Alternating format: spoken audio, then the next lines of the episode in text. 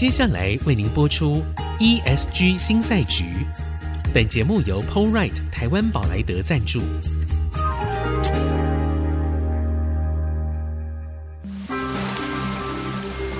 这是企业永续的世纪挑战。这是绿色浪潮下的供应链课题。再造优势前瞻的产业竞争力。欢迎加入 ESG 新赛局。掌握先机，创造新局。欢迎来到 ESG 新赛局。我是节目主持人、人工智慧科技基金会执行长温怡玲。今天呢，很开心来到我们现场的来宾是思成企业管理顾问公司的执行董事陈念平博士。来，那个陈。陈博士好，是主持人好，各位听众大家好，好，我是陈念平。对，没有，因为我刚刚顿了一下，原因是因为我通常都叫他学长啊。哦，是，对，是我们 我们有那个相同的老师，对，然后对，我们读相同的学校。OK，呃，陈博士他其实哦，他是台湾第一篇以永续作为主题的硕士论文的作者。好，那也就是说，在相当早期就已经投入了气候啊跟环境保护相关的研究。其实，在台湾这样的研究也的确很久了。好，那但是好像一直到这两三年才开始比较被大家重视嘛。好，所以呃，我想要请您一开始的时候，我们先谈一下，就是从过去到现在，在这么长的一段时间里面，整个永续议题的讨论跟相关政策的推动哦，它在全球有经过哪一些转变？为什么会这样转变？嗯。好，是我先简单说明一下好了，因为我应该是台湾第一篇中文的企业永续发展，嗯、以企业永续的概念来写的一个硕士论文。其实当时在在在一九九八年，好，那时候正好一定要把年纪讲出来，就对，好 好，就是那个时候，因为我呃那时候念了呃中兴法商，那中兴法商的研究所里面有一个研究的主题，那当时的我的指导教授就是现在台北大学自然资源与环境管理研究所的所长李玉明老师，那他给我一些指导，就是说，哎，这个企业永续发展，这个是一个。很重要的议题，因为当时在前一年正好是京都议定书的决定，嗯、那这个议题也当时 COP 三啊那个时候。那有这个题目，那也是为了人类永续的概念，然后用这个企业永续发展为论文来考虑探讨一个议题，就是经济发展跟环境保护，我们怎么样去取一个有效率的平衡，嗯、而不是侧重在哪一方面。那当时是用这样的方式，当然很很早期啦。不过关心的题目都是一样的，就是关心、嗯、呃生态平衡啊，或如何减少我们的环境污染，或创造价值，或提高我们的竞争力，都基本上是用这个概念，希望把外部成本。内部化，就是企业在竞争的过程中，也要考虑外部的一些影响，嗯，然后呃，可以对环境友善这样的一个逻辑，找出一个效率化的一个架构。嗯、那这是当时这个想法。对，您刚刚提到说，哎，这几年有什么变化？事实上。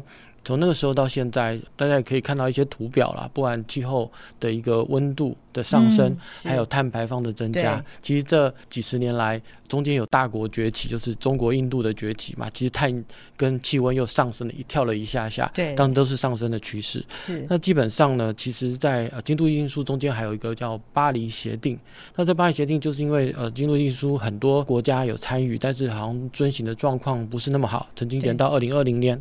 那在巴黎协定之后呢，当然希望呃，现在最常听到是两度 C 或 well below 一点五度 C 这样的架构，然后保障整个环境上的一些所谓的气候适应的能力，或是粮食的危机可以做因应，而且资金流动的部分可以符合整个温室气体排放的一个路径的架构之下继续发展。那现在当然很多的架构都是在这个体系下往下发展。不过嗯，因为过去几年呃，我想呃经济发展跟环境保护这一题一直会在讨论，那到底谁是比较重要？要那哪个议题比较热？呃，其实各有优点，因为我们假设我们要经济发展是开发要往更好的一个环境发展的时候，嗯、我们当然希望说哦，经济发展为首重。但是发展到一个成熟的经济体的时候，我们当然会去思考我们整个环境保护对我们整个国家或是全球的影响。那其实这几年的确就忽然变热门哦，因为我看到我以前研究的题目现在变成一个主流。是呃，的确，我现在在。PwC 还是做以金融产业服务为主，但是以风险管理是我的本业啦。嗯嗯、是，那对，但是但是这个议题忽然就热起来了。那的确、呃、看到大家都对这些议题的重视哦，其实是呃非常感慨的，因为前几年所上还是有些很多压力啊，因为这个要懂跨领域呃多元的一个专业的人呢，嗯、其实不容易找，因为以环境为主，然后你要懂经济，你要懂财政，你要懂财务，或是任何一个不同的资讯的一个背景的人，其实不容易。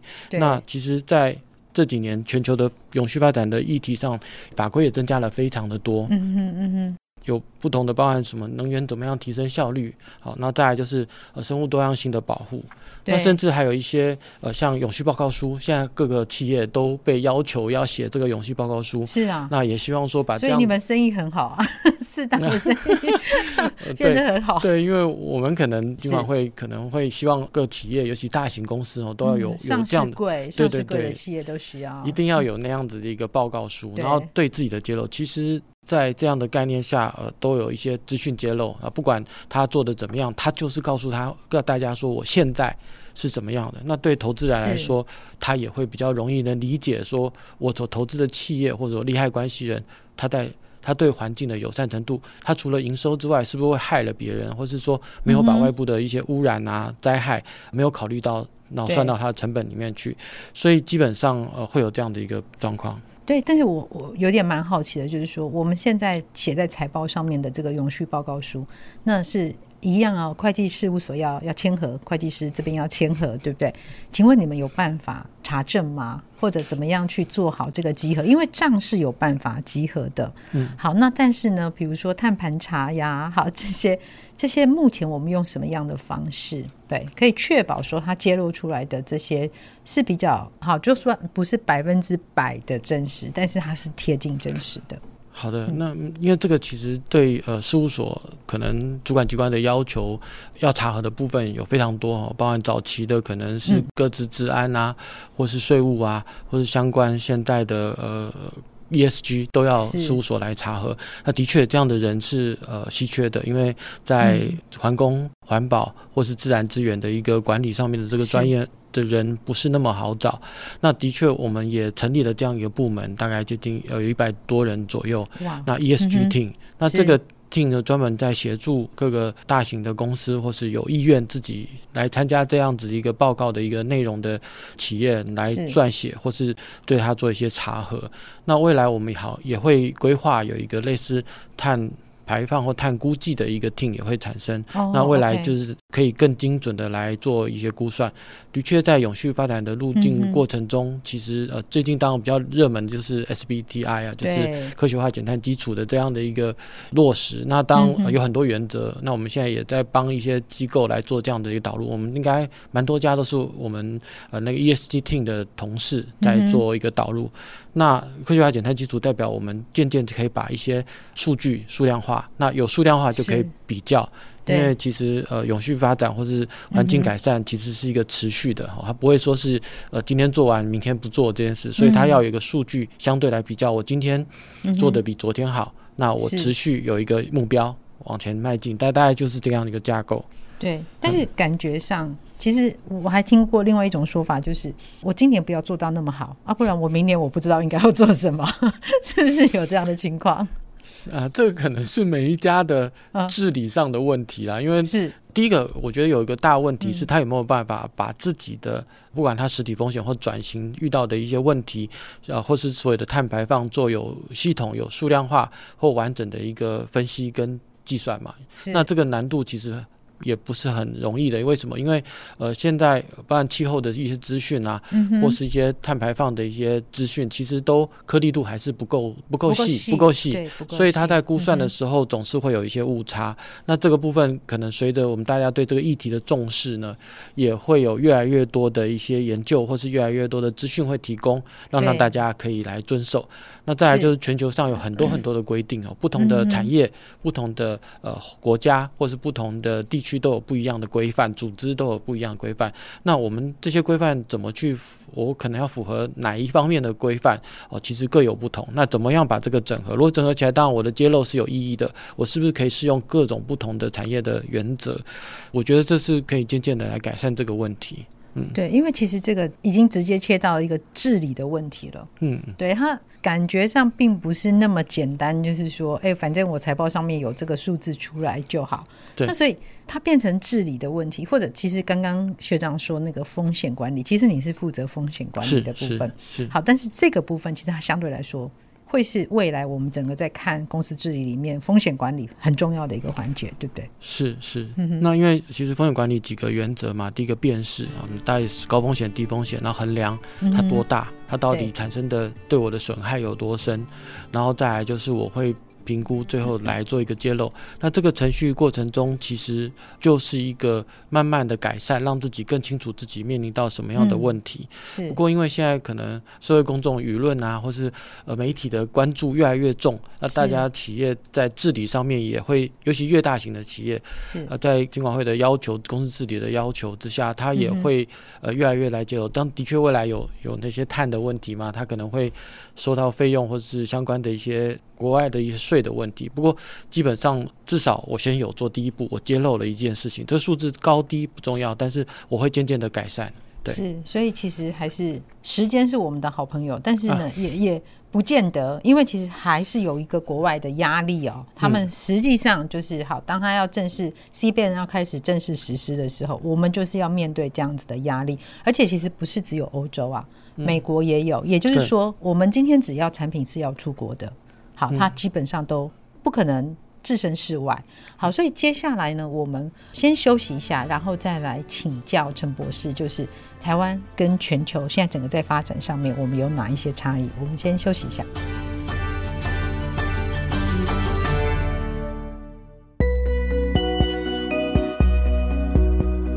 回到 ESG 新赛局，我是节目主持人温怡玲。今天来到我们现场来宾是资诚企业管理顾问公司的执行董事陈念平博士，好，他也是我学长。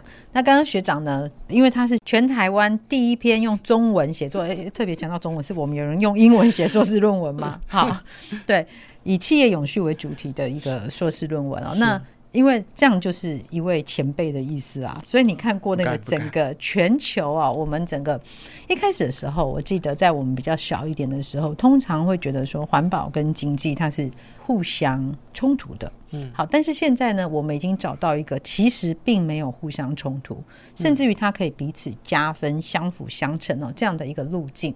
但是哦，有一个比较有趣的状况，就是在国外从气候变迁开始这样的讨论，其实是二三十年了，很长的一个讨论。是，但在台湾好像是忽然这两三年才热起来。我自己的感觉哦，有点像是那个忽然之间补课啊，那个感觉，我们要把以前人家走过的路，全部在这两三年把它补起来。所以你回过头来看。台湾，我们比较客观的把距离拉远一点点来看，就是全球的这个发展跟台湾的发展有哪一些差异？好，是这个议题，其实。应该是说，欧盟其实对这件事情其实是一个很关注的地方，但是全世界其他的国家当然会随着它面临到的灾害或是遇到的问题，它关注程度会有不同。是，那当然这几年全球也有在一波的的热潮，那台湾在这方面，呃，在过去的原则就是跟国际接轨。在这个议题上面，我们虽然不是联合国会员，很多东西都受到限制，但是对于主管机关或是我们的政府，还是觉得跟国际上有连结是一个比较好的一个方向。所以在台湾推展的方向这几年的确非常的热络。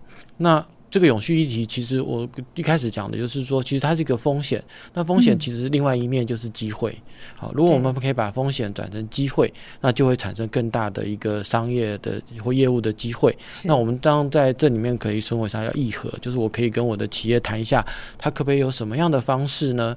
呃，就金融界来说，就是说我可以用改善我的制程，让我的碳排放的件较少，那我就花一点融资设备贷款，然后跟银行借钱去做这个议和的动作。议合。就是来谈一个机会，虽然我原本是高碳排嘛，那我换了一个制程，那我这制程要钱，那我可能跟银行借，这就是一个改善的过程。是是，那这都是一个比较好的一些方式。嗯，那台湾当然这几年有几个比较大的议题，包含呃可再生能源的发展，因为我们可能对一些能源政策，或是太阳能、风电，或是相关的一些政策的推动，那对于很多补贴或是海洋生物资源的一个新能源的领域，这边台湾目前有渐渐的有一些。法规。对，那再来就是产业转型，嗯、因为可能我们原本的工业制造的一个状况，呃，现在也可能会有对一些能源效率或是一些废弃物清理，好，那节能产品这边也渐渐在重视，所以政府也会补贴或是奖助的方式来让这些产业或企业能够有更有的竞争力。那其实我们在科技发展有也是台湾的核心价值嘛，因为有有富国神山这样子一个架构，那这些其实我们科技的方式可以加速这个环保或是相关的。一些节能减碳的一些技术，对，因为我们在这方新的技术的研发能量是很大的，所以可以用这样的方式来推展，对台湾来说是一个很好的机会。那再来就是呃社会参与跟公民意识，渐渐因为这么多年的一个推展，那环境教育的普及，其实民众也渐渐的知道该做什么，大家是可能会做一些垃圾分类啊，或是说对于呃一些环境意识是有感的。那当最难的可能是国际上的合作跟交流，嗯、那怎么样去打破这样的问题？那这个也是我们很积极。那这个我想是这几年台湾在发展上面会有比较大幅的一个状况，或大家有感受这样的一个变化的主要的一个关键。对，其实很有趣哦。也就这两天有朋友就说啊，其实他我们现在经常参加这种减碳的研讨会啊。然后这种减碳的研讨会就冷气开得很强哈，然后每个人都有那个瓶装水啊，嗯、对，就是说是不是我们如果不要开这个研讨会，搞不好更节能减碳一点？好，这可能是一个玩笑话，但是呢，其实它有某种程度的真实性存在。是，就是当我们在想这件事的时候，好，我们在想净零排放的时候，经常是觉得它是一个外来的好一个规范，一个新的规范，但是实际上。透过这样的外来一个新的规范，它透过对于企业这样的一个规定也好，好，或者是说呃这样的一个劝说也好，其实真正会希望的还是来到我们的生活里面，我们就是养成这样的一个。节能的好，或者是近邻好，这样的一种生活的形态。但是，我觉得我们目前在看台湾的话，因为我们在过去的节目也访问过很多的企业啊，然后访问过很多的专家。那我私下也有很多的访问。其实，我觉得过犹不及。好，就是呢。很多中小企业，他可能会觉得说：“哦，我有太阳能板呢，我这样这个问题就解决了。嗯”好，那但是也有很多的中小企业，他们觉得说：“哎，他们面对的问题其实非常大。”嗯，好，比如说主管认知不足啦，我就是没有数据的平台啦。好，所以我们整理出来有十项的问题。那这个在我们之前的节目其实也已经跟大家分享过。那你认为当中哦，它影响最大的，然后最需要去解决的，可能是哪些问题？好。那我大概先讲一个基本的概念。其实我们在做永续发展，不管企业永续发展或者全球的永续发展，基本上会有个概念叫做总量管制。那总量管制就是说，我们的碳排放应该不会越来越多嘛。嗯，然后因为呃，不管京都议定书或是巴黎协定，它都希望你越来越少。但是我们好像没有。对对对对，实际上并没有。是，那这个总量其实是要靠大家一直往下减，而不是说我就是可以换来的，用买来的，这可能都不是真正的意义。钱能解决的事都小事嘛。对对对对，但可能我们也许觉得钱也许比较容易解决，但是基本上你碳还是它就真正的你就排那么多碳。然后另外一个就是持续改善，我可不可以把这样的一个呃减碳的技术持续的发扬光光大，那这个就会有牵扯到有几种原则，就是说，一个是我的呃总排放量的一个许可。假如说我自己这家公司可以排放一百吨，那我就一百吨可以减到八十吨啊，这个是我自己。因为因为我被政府规范了，或者是大碳碳排大户，我被要求了，然后这是我自己减量的部分。那这边能不能交易，这个是另外的讨论。嗯，那再来就是自愿性减量。假设我自己觉得我没有在规范里面，法规也没有要求我要减哦，但是我自己想减，我可能换了一个灯管，改个冷气，或是说我植树造林，这都是一种减量的方式。在这边就会有产生一些呃比较有有意义的的碳的结果。那这就也许可以为不管未来的碳交易或者买卖。好，那回到中小企业遇到的问题。因为中小企业一直一直是一个生产履历，好，假如说我生产的过程中，我可不可以自己去检视它？嗯，那或是说我我有可能是供应链里面的一份子，那这些都遇到我遇到面临到的一些状况。那这十个问题，我大概归纳出来几个大的架构。第一个是高阶主管要支持，好，因为有些中小企业说我我吃饱都不够了，我怎么去来来做这件事？好，这要花成本的。那那高阶或是他的经营者要有这个自主意识，然后认为这件事情是对的。哎，有时候他说他支持啊，可是等到要花钱的时候，就会哎呀，那个可以再缓缓吧，不见得要现在吧。嗯、所以，所以就牵扯到另外一个问题，就是科技。好，科技能不能来改善这件事情？假如说我我今天呃，可能我不用再用主机去去生计计算，我可能用云端，那这个电力就可以减少，或者我视讯的方式来解决，就像疫情，我们用视讯来解决，大家用交通集中在某个场地去开那个会，哦，也可以改善这样的问题。那这都是因为科技来改变。这这也是这个十的问题里面其中一个，就是用数位转型的方式来加速我们环境改变的一个利基。那当然还有另外一个就是法规。那法规当然呃我们现在的环保署就未未来会改制嘛，那也会变成像温室气体减量管理办法会改成变成气候变迁法。那这边会有一些规范跟要求，包含碳费未来专款或者相关的规格要求。那这边可能都有一些可以有法令的遵循。那碳排大户的劣势也可以让这些大户对自己有警惕。那最后一个当然是人才。刚刚提到，呃，环境管理或自然资源环境管理，它是个跨领域多元的一个知识的整合。那你要找出这样的人，其实不是那么容易。我想各个单位都有遇到一样的问题，是对。那可能不单单只有环工背景或是自然资源背景，可能你要跨啊，光财务啊什么的，这些都是这些十大问题的一个。我大概认为说可以来解决。那像当以我们之前那个所啊，他现在招募的的学生也越来越多，那很多 苦撑了将近三十年，终于是是是，是，那很多像培训的机构，像永续能源协会，它也有不断的培训的一个机制。好，对 ESG 的认知，SDG 的认识，我想这些都是一个，就算我不是这个本业。而且最好不是这个本业，我经过这个培训，我对环境了解，而且很多人都会考到那个证照。姑且不论是证照的价值，但基本上你懂了这些东西，嗯，你就可以来实现这样的一个目的。我想这些都是这几年可以来改变对中小企业的一些影响的调整。但是其实我们经常也会发现啊，就最近也常听说，怎么忽然大家忽然之间都变成 ESG 的专家？对，简短的说一下，怎么样？判断我要怎么样找到真的专家？好，那因为我们的教授有跟我讲说，现在不管你打开脸书看到研讨会，都有非常多的人呢，都变成这方面的专家。对，对，可能原本我们认识他好像不是这个方面的专家，他就变了。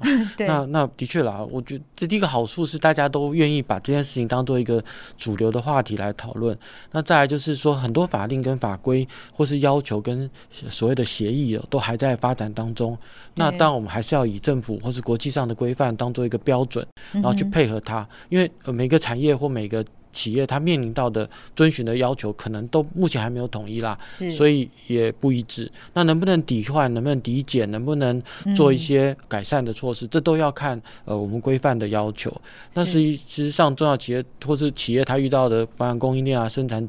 履历这些问题，那是不是有解决方案？其实 PRC 有提供一个简单的小小的工具啊，嗯、像什么我们叫做什么成碳计算机，或是一个碳排放的一个工具。那这都可以帮助中小企业，它可以很快的计算。那这也可以可以让那些有些标准，因为我之前有有有系统嘛，那我有个计算的方法论方法学啊，这个方法学就可以让它有个标准，那我可以做比较。这再来是呃，我们现在可以来协助这些企业或中小企业，他们可以达到这个目标的一个，不要说被很多人骗了，或是，或是，现在声音有很多种不一样的一个内容。的确，的确，对。所以其实我们在今天的节目里面特别请那个陈博士来跟我们分享哦，就是因为这个领域里面它涵盖的那个所有需要的知识的领域真的是太广了，而且这个当中还不停的在变动，而且全球跟台湾哈不同的国家，它有不一样的标准，还有不一样的方法。